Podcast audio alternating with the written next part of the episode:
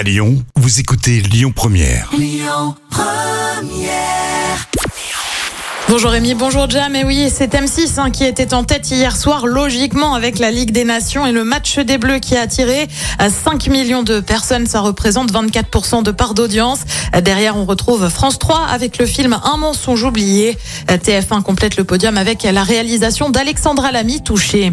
Nouveau rebondissement dans l'affaire entre Canal et TF1. Vous le savez, TF1 avait déposé une plainte et saisi le tribunal de commerce en référé pour que Canal rétablisse les chaînes du groupe TF1 à ses abonnés.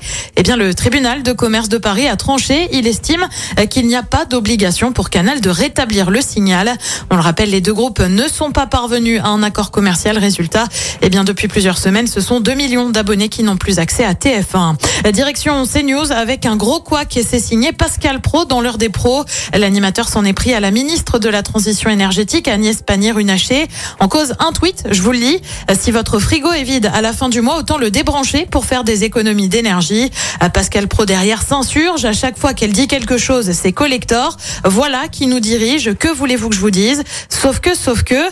Pas sauf qu'en fait, Pascal Pro n'a pas regardé le tweet qui venait d'un compte parodique. Il a finalement rétro-pédalé à l'antenne. Côté programme, ce soir sur TF1, comme tous les vendredis, c'est Danse avec les stars. Euh, sur France 2, c'est la série Astrid et Raphaël. Sur France 3, c'est un documentaire consacré à Bourville. Et puis sur M6, c'est Recherche, appartement ou maison. Mais avec un Que sont-ils devenus C'est à partir de 21h10.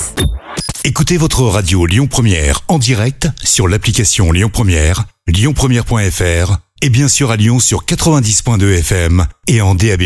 Lyon Première